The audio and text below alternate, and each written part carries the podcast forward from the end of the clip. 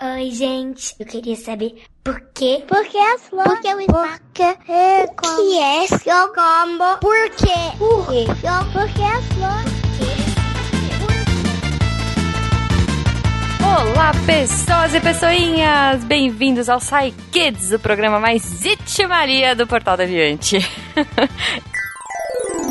Sai Kids, porque sim não é a resposta.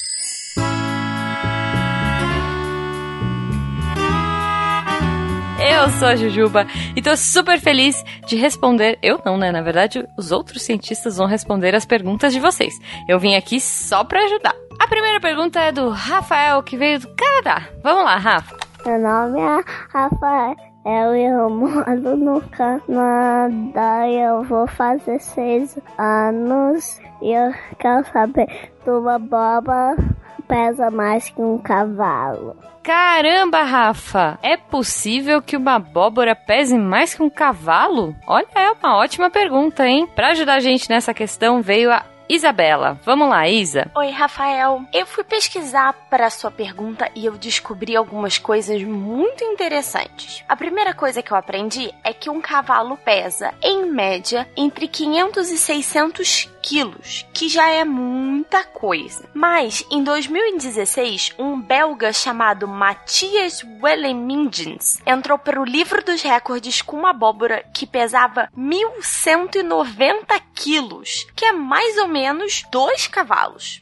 Aí eu fiquei ainda mais curiosa e queria saber qual tinha sido o maior cavalo do mundo. O nome dele era Samson e ele tinha perto de 1.500 quilos. Mas ele não tá no livro dos recordes igual a abóbora belga, porque, segundo as histórias, Samson viveu na Inglaterra em 1846, há mais de 150 anos, quando ainda não tinha livro dos recordes. Um beijo! Caramba, Rafa! Então existe sim, é possível sim que uma abóbora pese mais que um cavalo. Olha aí, e mais que isso, dois cavalos. Essa abóbora que a Isa achou pesava dois cavalos. Gente, é muita coisa.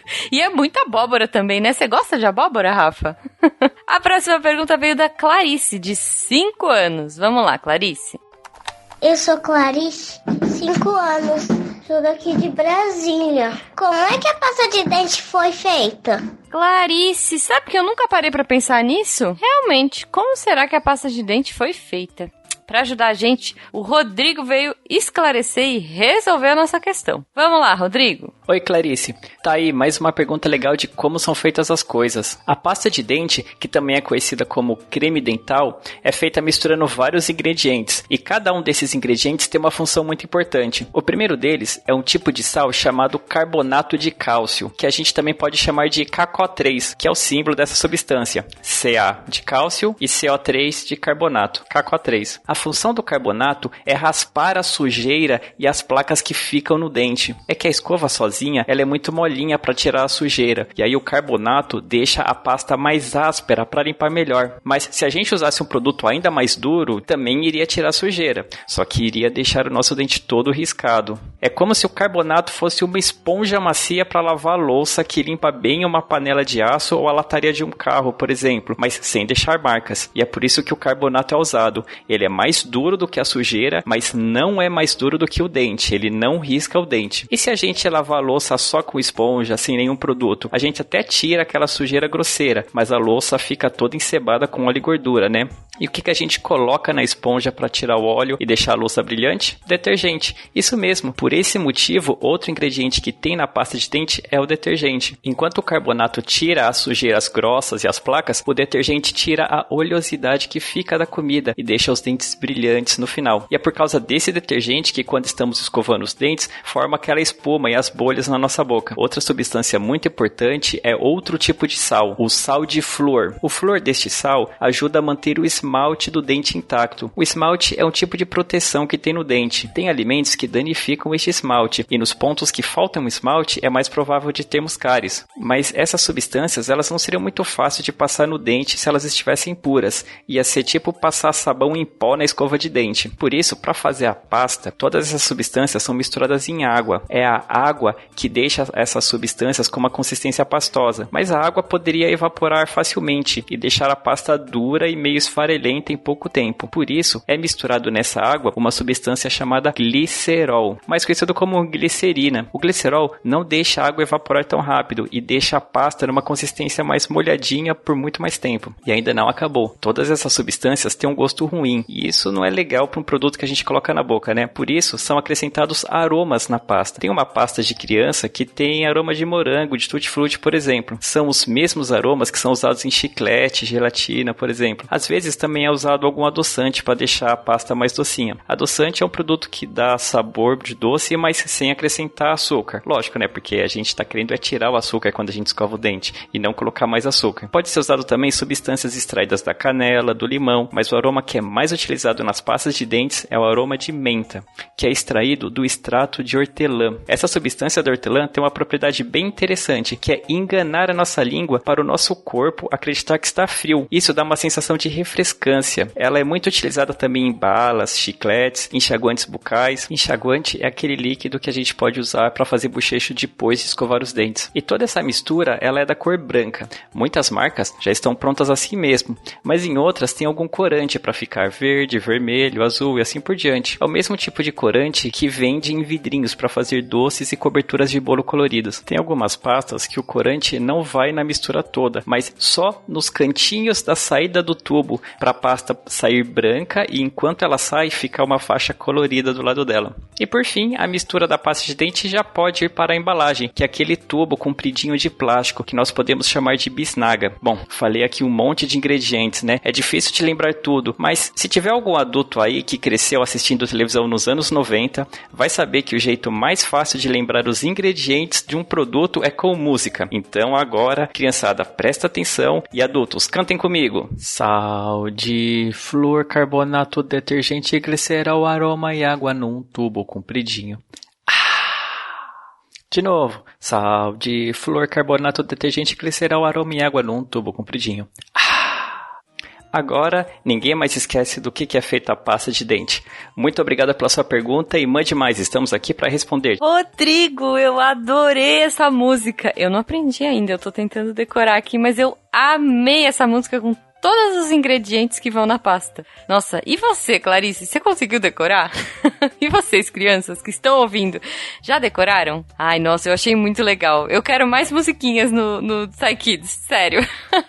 Bom, e pra gente terminar o Psy Kids de hoje, vem a pergunta do Matheus, de 6 anos. Vamos lá, Matheus. Oi, eu sou o Matheus, de 6 anos, eu moro em Belo Horizonte. Eu quero saber como que o vidro é feito. É uma excelente pergunta, Matheus, e para ajudar a gente, a Bruna veio responder. Bruna, e aí? Oi, Matheus, tudo bem? Hoje eu vou responder para você do que, que é feito o vidro, ok?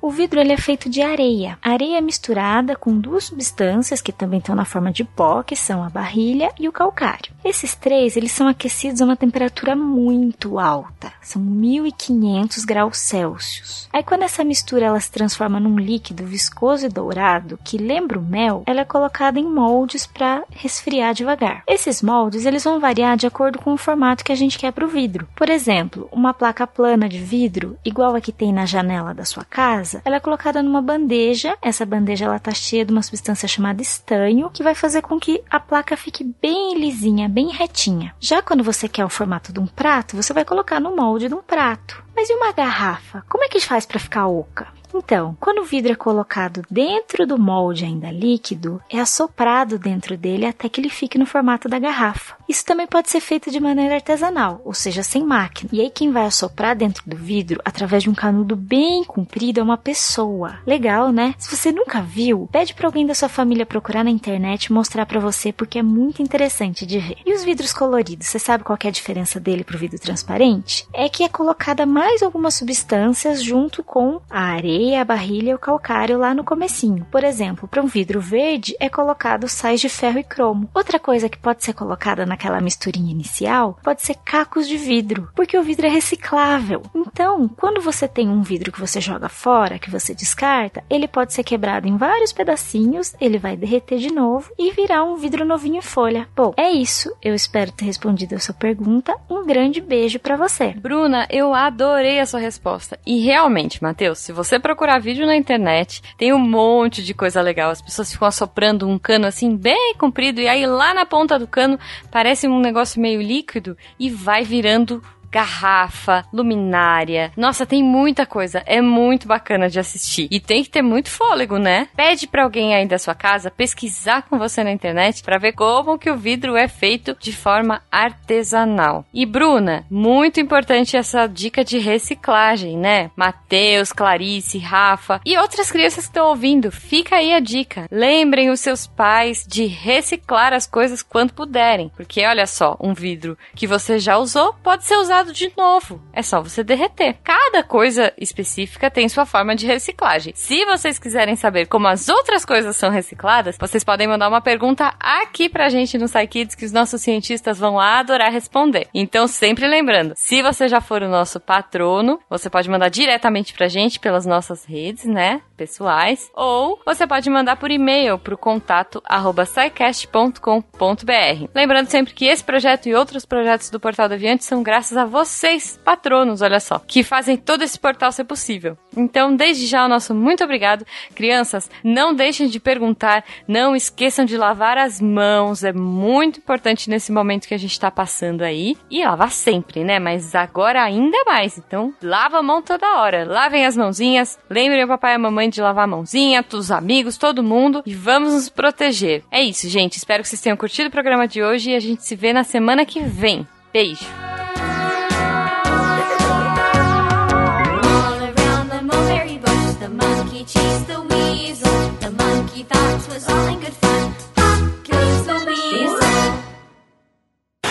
Esse podcast foi editado por Nativa Multimídia.